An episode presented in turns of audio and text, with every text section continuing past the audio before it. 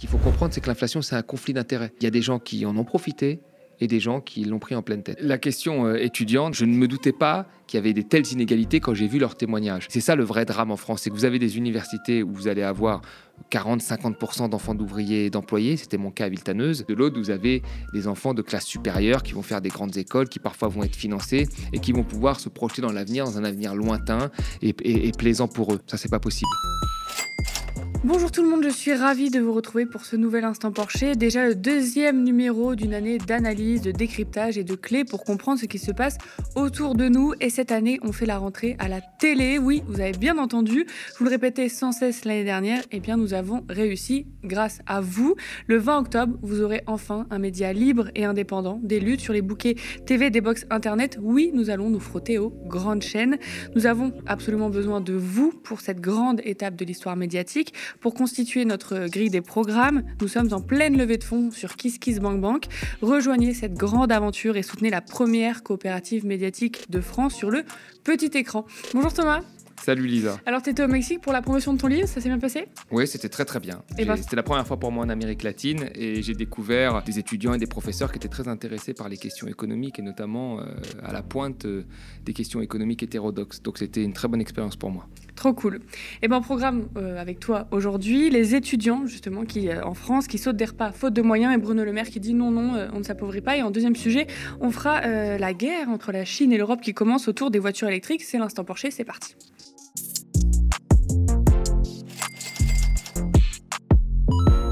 Étudiant sur deux saute des repas pour raisons financières en France. En 2023, l'association Linky avance 54%, l'association Copain 46%. Bref, dans les deux cas, les chiffres sont alarmants et surtout augmente. L'association euh, d'aide alimentaire aux étudiants en France, Linky, montre dans son enquête que 76% des étudiants interrogés ont un reste à vivre à moins de 100 euros par mois une fois leur facture payée. On se souvient déjà les années précédentes des images de ces longues files d'attente euh, d'étudiants au point euh, d'aide alimentaire. Il y a également la fondation Abbé Pierre avec l'université Paris 1 qui ont enquêté sur les expulsions des résidents des CRUS, donc ces résidences universitaires de l'État.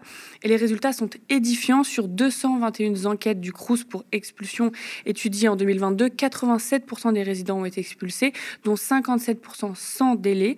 Des délais de seulement 8 à 15 jours sont parfois accordés. Eux n'ont pas le droit à la trêve hivernale. Thomas, comment c'est possible de constater une telle situation en France en 2023 dans la septième puissance mondiale? La question euh, étudiante, c'est une question euh, où il y a énormément d'inégalités depuis toujours. Le problème, c'est que euh, aujourd'hui, il faut le dire, une, grosse partie de nos dirigeants viennent de Paris, ont fait des grandes écoles, et ils ne voient pas l'autre partie euh, euh, des étudiants qui, eux, n'ont pas du tout la même vie. En fait, euh, quand vous êtes un étudiant parisien, même si vous êtes issu de classe populaire, vous allez à l'université et vous rentrez chez vous le soir. Quand vous êtes en province, c'est beaucoup plus compliqué parce que vous devez souvent bouger dans la ville où il y a l'université. ce qui change tout puisque vous devez vous payer un logement. Et donc la plupart des étudiants qui travaillent et qui vont à l'université sont des étudiants qui sont majoritairement euh, de, de province. En région parisienne, Souvent, les étudiants les plus pauvres travaillent, souvent ils sont boursiers, mais vous pouvez avoir un travail euh, à quart-temps, à mi-temps, parce que vous vivez encore chez vos parents, ce qui n'est pas le, cas en province, parce que vous avez un certain nombre de, dépenses contraintes liées au logement, euh, à l'alimentaire, etc. Donc la situation est, très difficile pour les étudiants de classe modeste euh, habitant en province. Mais quand on a vécu à Paris, qu'on a fait des grandes écoles, souvent les grandes écoles, quand vous faites des grandes écoles comme Normal Sup, etc., vous êtes très rapidement financé et vous avez un, salaire, et eh ben vous n'êtes pas très conscient euh, ou pas suffisamment conscient de ce qui peut se passer pour une autre partie des étudiants. Donc depuis toujours, euh, ce qu'on a fait en France, c'est qu'on a avantagé les filières euh, de, grandes écoles, sélectives, etc. Et on se préoccupe pas trop des étudiants, et tout en sachant qu'au bout de la chaîne pour les étudiants les plus pauvres, c'est une situation euh, de précarité euh, qui augmente comme tout le monde, notamment avec l'inflation et avec la hausse des logements dans, les grandes villes étudiantes. Il y a une concurrence pour avoir accès au logement. Si de l'autre côté, la force publique n'offre pas plus de logements étudiants, bah, vous avez une masse qui se retrouve comme ça livrée à elle-même. À la mort, à la triste euh, mort euh, de, l'économiste Daniel Cohen, qui était un, économiste euh, très connu en France, avec qui j'avais eu l'occasion de débattre. Il y a une série d'hommages de la part d'étudiants, parce qu'il était professeur à Normal Sup, qui sont aujourd'hui des collègues, hein, des économistes. Et moi, j'ai été très surpris. alors que, vous voyez, aujourd'hui, je pourrais débattre avec ces économistes, tout va bien pour moi, mais je, je ne me doutais pas qu'il y avait des telles inégalités quand j'ai vu leurs témoignages.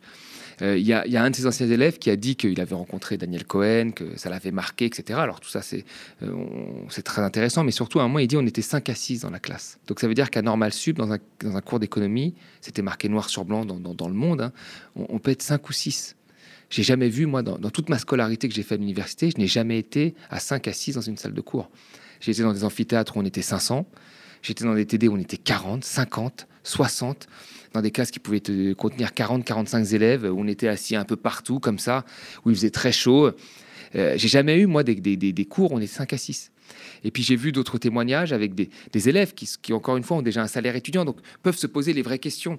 Euh, il y a eu des, étudiants, dont, dont, la prix Nobel euh, Esther Duflo, qui disait, voilà, je voulais changer le monde quand j'étais jeune. Je voulais changer le monde et j'ai rencontré Daniel Cohen qui m'a ouvert son bureau et qui m'a expliqué ce que je pouvais faire pour changer le monde. Mais en fait, on se rend compte que euh, avoir 20 ans et avoir le luxe de vouloir changer le monde, c'est un, un luxe qu'on a que quand finalement tous les autres euh, contraintes de la vie euh, étudiante sont, sont, sont, remplies et ne sont plus un problème. La plupart des étudiants qui ont 20 ans, que même j'ai vu dans des TD à, l'université de Tolbiac ou ailleurs, sont des étudiants bon, eh ben, qui pensent à réussir leurs examens, euh, qui n'arrivent pas à y voir clair dans l'avenir, pour trouver un emploi, qui veulent trouver des emplois quand même assez, assez, assez rapidement et donc faire des filières qui leur permettent de s'intégrer vite dans l'entreprise. C'est des étudiants, quand ils n'ont pas une, une bourse à échelon supérieur qui leur permet d'avoir l'équivalent d'un peu, d'un peu, d'un peu moins d'un mi-temps, travaillent euh, à mi-temps. Donc ils ont des, questionnements de court terme, de survie, alors qu'à côté, vous avez des étudiants qui ont fait des filières sélectives, certes, qui sont souvent issus de, classes supérieures, c'est pas moi qui le dis, c'est toutes les statistiques qui le montrent, et ben qui eux sont très peu nombreux dans les classes, euh, sont, sont, sont, payés ou ont accès à des cours euh, dans, des meilleures conditions et peuvent eux se poser des questions euh, du type que vais-je faire pour sauver le monde, quelle entreprise je vais choisir? Ou d'autres questions. Ce que, que n'ont pas un certain nombre d'étudiants qui sont eux dans, dans, dans des, complications quotidiennes pour, pour essayer de survivre. Et c'est ça le vrai drame en France, c'est que vous avez des universités où vous allez avoir 40-50% d'enfants d'ouvriers et d'employés. C'était mon cas à Viltaneuse. Vous avez la même chose en province où là, euh, il y a des, murs de frais supplémentaires. Et puis de l'autre, vous avez des enfants de classe supérieure qui vont faire des grandes écoles, qui parfois vont être financés et qui vont pouvoir se projeter dans l'avenir, dans un avenir lointain et, plaisant pour eux. Et cette inégalité, dans un pays où il y a marqué sur tous les frontons de mairie et même d'écoles liberté, égalité, fraternité, c'est un problème. Bah oui, je te disais que ça paraît fou dans la septième puissance mondiale quand même euh, de voir tout ça. Surtout quand on voit un ministre de l'économie très content, lui, de son bilan. Il parle de euh, sa croissance économique euh, cumulée supérieure à ses voisins, de son PIB qui augmente, bref, des indicateurs économiques, quoi. Et quand on l'interroge sur l'appauvrissement ou non de la société française, Bruno Le Maire répond ça, c'était sur France Info. La France tient parce qu'il y a les associations parce qu'il y a les bénévoles, parce qu'il y a les restos du cœur. Elle tient parce qu'il y a de la générosité individuelle. Elle tient parce que vous avez des entreprises que je salue au passage. Je suis un peu stupéfait des polémiques qui entourent les dons qui sont faits par les entreprises. Mais vous avez beaucoup d'entreprises, euh, de l'agroalimentaire, du vêtement, d'autres secteurs, qui ont donné au Restos du Cœur, qui donnent aux banques alimentaires. Mais la, crise, la crise de ces associations, c'est pas le signe d'un appauvrissement de la population française Non, je crois pas. C'est le signe que l'inflation euh, touche très durement beaucoup de nos mm. compatriotes, mais euh, je récuse cette idée qu'il y ait un appauvrissement de la société française. Bah, il y a quand euh, même un Français sur cinq qui vit à découvert cette année. Hein. beaucoup Comprenez bien ce que je dis. L'économie française, une fois encore, a des bons résultats. Nous créons des emplois. Et l'objectif est de créer des emplois toujours mieux qualifiés et mieux rémunérés mais bien entendu qu'il reste aujourd'hui beaucoup de personnes en difficulté, beaucoup de personnes qui ont du mal à, boucler les fins de mois, beaucoup de personnes qui ont du mal à se nourrir. Donc si l'inflation touche durement, eh bien c'est un appauvrissement, non? Enfin là, euh, Bruno Le Maire récuse l'idée euh, d'appauvrissement. Certes, il y a eu un rattrapage des salaires, euh, les entreprises ont augmenté les salaires, mais moins vite que l'inflation. Donc les Français se sont appauvris. Et quand on regarde l'inflation sur deux ans, et notamment l'inflation alimentaire, on est, on est sur des chiffres à 20% mm. d'inflation.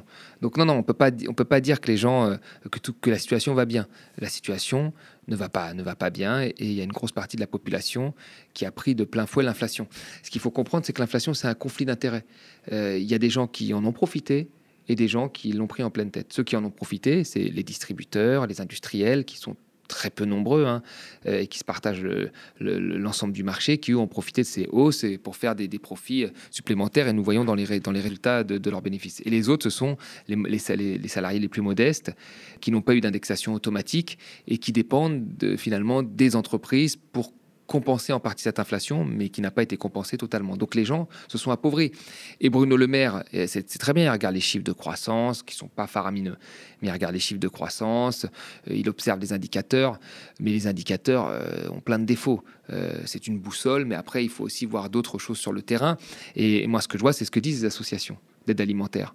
Elles le disent très bien, c'est que l'aide alimentaire a fortement augmenté qu'il y a de plus en plus de gens qui demandent cette aide alimentaire, euh, que euh, à chaque crise, on passe des seuils supplémentaires sans revenir euh, aux positions d'avant-crise. C'est-à-dire que en 2008, il y a eu cette grosse crise, il y a eu de plus en plus de gens qui ont demandé, et, quand la crise s'est estompée, on n'est pas revenu au niveau d'avant-crise, puis la crise du Covid, puis maintenant l'inflation. donc c'est ça la réalité des, des, faits. C'est qu'en bas de l'échelle, il y a des gens de plus en plus pauvres. Surtout qu'il y a une autre étude du Crédoc qui montre qu'il y a quand même une personne sur deux qui devrait, selon ses revenus, bénéficier euh, de, ces aides et qui n'y va pas, principalement par honte, qui préfère se débrouiller. Et donc, euh, s'il y a une augmentation de ces gens dans les centres d'aide et qu'en plus il y en a une, sur deux qui ne vient pas, on voit bien qu'il y a une grosse partie de la France qui, est beaucoup plus pauvre et qui s'adapte euh, en prenant des biens de moins bonne qualité, en mangeant moins pour laisser manger les enfants et, ainsi de suite. Donc on ne peut pas se réjouir de la situation actuelle. C'est indécent de faire ça. Ouais, je sais pas si tu as vu comment il se défend. Il dit euh, euh, non, l'économie française a de bons résultats. Encore une fois, il s'appuie sur les chiffres du chômage de catégorie A. On en a déjà plein de fois parlé, le PIB. Mais le PIB, donc la création de richesse nationale, peut augmenter avec et en même temps les gens euh, s'appauvrir. Tout est dans la répartition de richesse. Tu l'as bien montré avec la nourriture. Et les chiffres, en plus, démentent en fait le ministre de l'économie. Le pouvoir d'achat diminue. L'Insee montre que le pouvoir d'achat arbitrable, donc le reste à vivre pour manger et les loisirs après les factures et les impôts, est au plus bas depuis 10 ans en 2022. Est-ce que ça révèle aussi beaucoup de choses que sur la question de l'appauvrissement, Bruno Le Maire répond indicateur économique? En fait, Bruno Le Maire, je pense qu'il pense à 2027, comme, comme, comme, beaucoup de ministres, et c'est un politique, et on s'imagine qu'il se projette comme tout le monde. Et, le socle électoral qui va l'élire, c'est pas les classes les plus pauvres. Il le sait très bien. C'est un socle de classe moyenne supérieure, euh, voire riche. C'est ça. Et ces gens-là, il faut les rassurer en leur disant oui, il n'y a pas de déclinisme, tout va pas si mal, vous inquiétez pas, tout va bien. Et c'est des gens qui ont été moins impactés par l'inflation. C'est des gens, soit ils, ne la ressentent pas parce qu'ils sont très riches, soit ils ont moins été impactés, ils disent bon, bah, ça peut tenir, euh, euh, tout va bien. Euh, donc c'est cela qu'il essaye de convaincre. Et cela, on doit leur donner des bonnes nouvelles. Si on leur dit ça va mal, ça va mal, ils vont dire oh, les Français, ça va toujours mal. Non, pour nous, ça va plutôt bien. donc il faut leur donner des bonnes nouvelles. Et c'est à, eux que s'adresse Bruno Le Maire c'est pas au reste de la, population qui est la partie la plus pauvre, même s'il a dit à un moment dans une phrase que ça, les ça l'intéressait pour faire la concurrence avec Monsieur euh, Darmanin sur les classes populaires. La réalité, c'est que lui, il tient son discours euh, d'expertise en prenant en compte les indicateurs et en sachant au fond de lui que la classe qui n'est pas impactée très fortement est possiblement celle qui pourra voter pour lui. Euh, il dit ne pas comprendre les polémiques euh, sur les entreprises qui aident. Alors évidemment, il fait référence à Bernard Arnault qui a euh, donné 10 millions d'euros au Resto du Cœur après leur appel sur le manque d'argent. Beaucoup se sont indignés par la suite autour de ce don parce qu'il y a une grosse campagne de communication, etc. Est-ce que toi, tu comprends les indignations autour de ce don? Enfin, on ne peut pas mener une politique de lutte contre la pauvreté en s'appuyant sur la, bonne volonté des personnes les plus riches. Ça, c'est pas possible.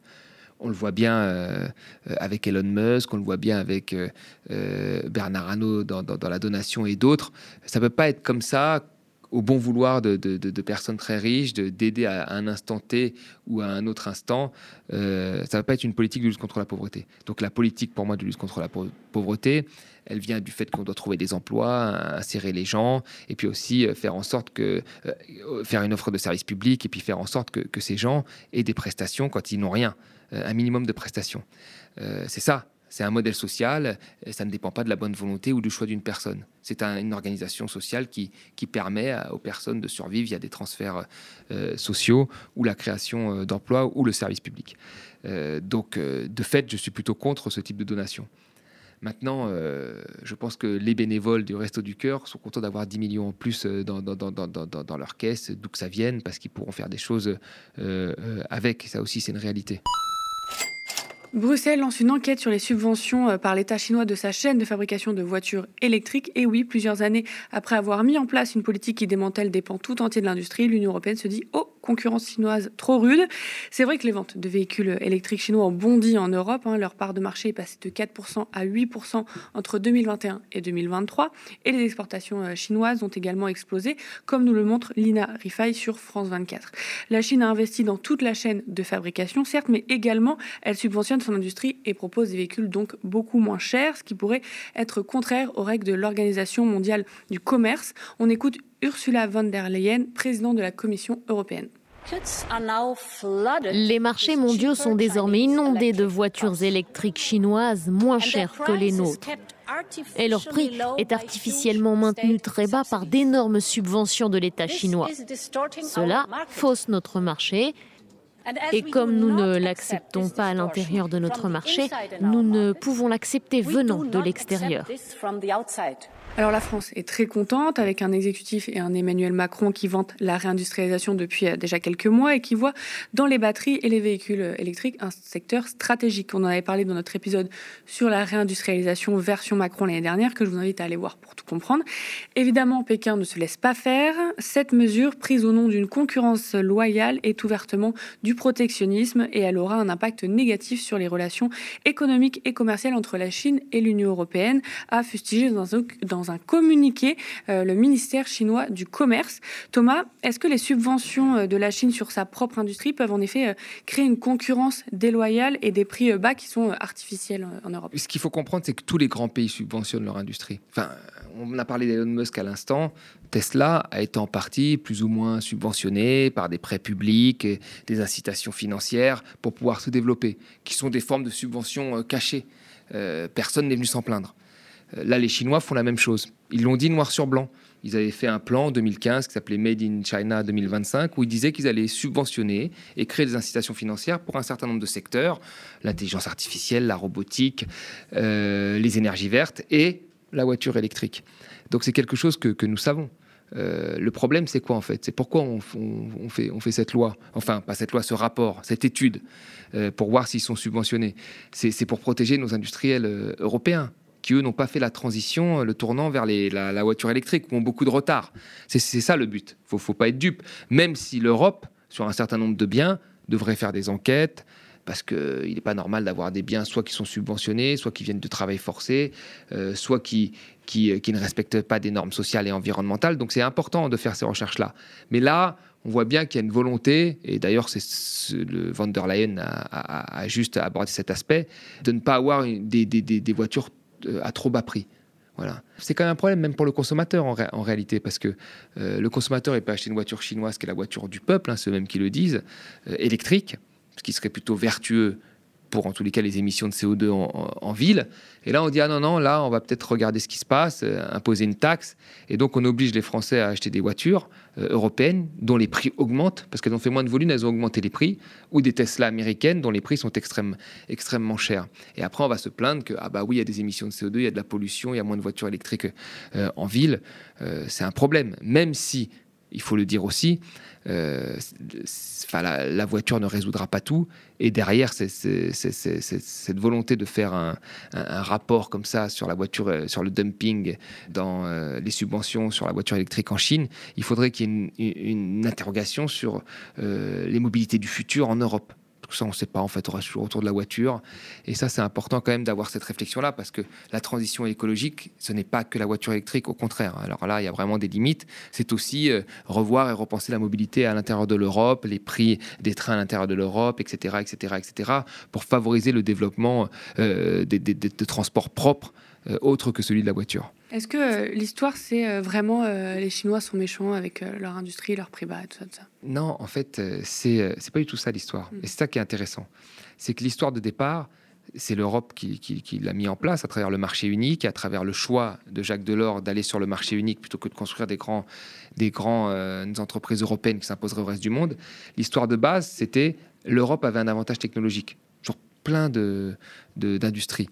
Et comme il avait un avantage technologique, il était pour le libre échange. Parce que là, quand tu as un avantage technologique, euh, iPhone et Apple est très content de vendre ses téléphones en Europe, parce qu'on n'a pas de téléphone euh, pour faire concurrence. Donc là, ils ont un avantage technologique. Et puis comme maintenant, nous n'avons plus cet avantage technologique, c'est les Chinois qui l'ont, c'est les Chinois qui l'ont, clairement. Eh ben, nous redevenons des fervents défenseurs du protectionnisme. Donc moi, c'est ça qui m'embête, c'est que euh, les gens sont des girouettes. Quand on parlait de protectionnisme, et moi je défendais une forme de protectionnisme économique euh, pour protéger nos industries et nos emplois, et eh ben, à l'époque, on vous traitait de, de, nationalistes de personnes qui étaient euh, contre l'avenir, qui étaient proches des idées du Front National. Et aujourd'hui, en fait, Bruno Le Maire, il veut taxer des, voitures venant de, de, de, Chine et l'Europe fait une enquête sur les voitures venant de Chine. Donc maintenant qu'on a une perte en technologie, ben, on fait un protectionnisme et, que le consommateur paiera au final. Parce qu'on on, se protège sans qu'il y ait sur place euh, un, concurrent, puisque nous avons quand même du retard sur la voiture électrique euh, en Europe. Donc, euh, non, non, il y a une guerre économique qui a été menée. vous avez des Chinois qui ont investi massivement de l'argent, qui ont des entreprises complètement intégrées, de la production dans les mines à la distribution. Alors que nous, on a cassé toutes nos entreprises intégrées, on, a dit qu'il fallait délocaliser, faire des filiales, etc. Euh, et vous avez de l'autre côté des, industries automobiles chez nous qui ont, euh, comment vous dire, pratiqué la logique actionnariale jusqu'au bout. Euh, en baissant les salaires, en délocalisant, en créant des structures financières, ce que, ce que certains économistes ont appelé une forme de, Fordisme financier. Elles ont tout fait sauf penser la voiture du, du futur. alors ça a fait des profits, sur le court terme. Mais sur le long terme, on voit le résultat. C'est qu'elles ont 10 ans de retard.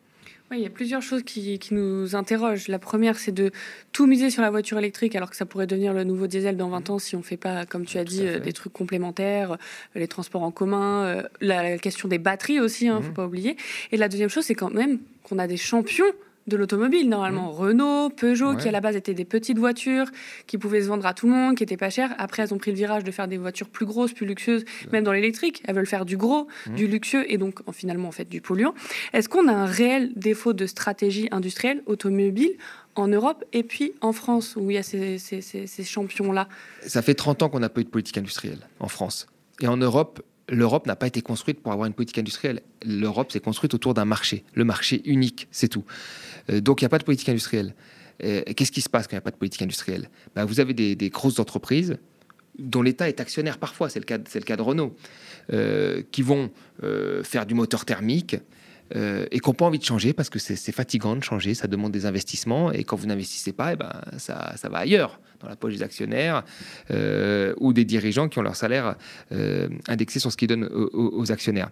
Et donc elles ont tout fait, elles ont été jusqu'à truquer les essais sur les voitures diesel en disant que les, les, diesels étaient propres, alors que ça faisait des années que beaucoup de pays étaient passés à, d'autres technologies. Je, rappelle toujours que le Japon, euh, Tokyo s'est rendu compte que, le diesel était, avait un impact euh, sur la santé, bien avant que l'OMS le déclare. Et ils ont fait la transition du diesel, ils ont interdit le diesel à Tokyo, ils ont fait la transition dans leur constructeur automobile, Toyota, du diesel à la voiture hybride. C'était au début des années 2000. Nous, pendant ce temps-là, nos producteurs, ils s'accrochaient au diesel. Ils disaient non, il n'y a que du diesel, c'est propre. Et on a eu parfois des années 80% de voitures vendues qui étaient des voitures diesel. C'est hallucinant. On n'avait jamais vu ça au monde. Quand l'OMS a dit euh, en 2010 que le diesel, 2010-2011, que le diesel était un, cancérigène certain, donc ça y est, c'était sûr, bah, qu'est-ce qu'elles ont fait? Non, non, maintenant nous c'est propre, on a les, les, les, euh, filtres. les, filtres à particules, etc. Et en fait, on s'est rendu compte qu'elles truquaient les essais. Donc plutôt que d'investir sur la voiture du futur, qui devrait être plus légère, qui devrait euh, être dans les l'électrique, enfin, ou plus petites, et ainsi de suite. Et eh ben, ce qu'elles ont fait, c'est qu'elles ont, elles ont menti, elles ont triché, elles ont fait du lobbying pour nous dire que les, moteurs thermiques étaient, étaient, géniaux. Et puis maintenant que l'Europe a voté la fin des moteurs thermiques euh, d'ici 2035, et eh ben, elles disent, oulala, là là, c'est très très grave, on va tout donner le marché aux Chinois et aux Américains. Mais il fallait y penser avant. Fallait y penser, fallait y penser avant. Et le, et le plus grave dans cette histoire, c'est quoi? C'est qu'au final, il va y avoir toujours ce chantage à l'emploi des grandes industries, où il y a eu des salaires quand même énormes euh, de, grands patrons. Hein. De M. Tavares, c'était des salaires à 66 millions euh, avec, avec les bonus. Euh, donc, donc des, salaires énormes. Et ben à la fin, on va nous dire, ah bah écoutez, c'est, ça représente 200 000 emplois, 300 000 emplois, trois, trois fois plus avec les emplois indirects. On va tout liquider, sauf si l'État nous aide. Et il demande là des milliards. Voilà, il demande des milliards. Et donc, c'est le contribuable qui va renflouer le manque de vision euh, de ces compagnies, euh, alors qu'elles ont dégagé des profits euh, énormes chaque année de court terme, qui ont été dans la poche des, actionnaires et des patrons. Et c'est un vrai problème. Et, je veux dire, on a, on a plein de cas d'école là-dessus. On sait, c'est ça moi qui m'étonne, c'est que les politiques font comme s'ils ne savaient pas. Mais quand on regarde General Motors, qui était la, la plus grosse compagnie, il y avait même un Américain qui dit quand General Motors va, l'Amérique va bien. Euh, bah, qu'est-ce qui s'est passé à General Motors avant la crise de 2008 Donc ça remonte quand même. Et ben cette entreprise a fait la même chose. Elle, a mis au, maximum la logique actionnariale. Elle a créé des structures financières à l'intérieur pour financer les voitures, etc. Euh, à la fin, ces structures financières, c'était 80% du profit. C'est-à-dire qu'elle s'intéressait plus à des voitures. Quand les Japonais sont arrivés sur le marché américain, elle a demandé à l'État de faire exactement ce que fait l'Europe, de, faire des quotas, de les empêcher de rentrer, etc. pour garder son monopole jusqu'à ce qu'elle fasse faillite et que ce soit le contribuable qui mette plus de 50 milliards sur la table. Euh, donc c'est quand même hallucinant. Et donc ça prouve qu'il y a un manque de, stratégie, euh, de politique industrielle, de stratégie de l'État, et également euh, une logique actionnariale court-termiste qui met en péril les investissements de long terme. Merci à vous, chez vous, d'avoir euh, suivi euh, ce deuxième numéro de l'Instant Porcher euh, pour cette année. Pour cette émission et pour le média, la rentrée se fera à la télé, mais surtout avec vous. Le 20 octobre, vous aurez enfin un média libre et indépendant des luttes sur les bouquets TV des box Internet. Oui, nous allons nous frotter aux grandes chaînes. Nous avons absolument besoin de vous pour cette grande étape de l'histoire médiatique. Pour constituer notre grille des programmes, nous sommes en pleine levée de fonds sur KissKissBankBank. Rejoignez cette grande aventure et soutenez la première coopération médiatique de France sur le petit écran. Nous sommes ravis de décrypter l'actualité avec Thomas et avec vous chaque semaine. Merci de toujours nous suivre pour tous vos commentaires euh, qu'on lit et pouce en l'air aussi sur la vidéo. Euh, spectateurs, abonnés, donatrices et sociaux, je vous dis à la semaine prochaine.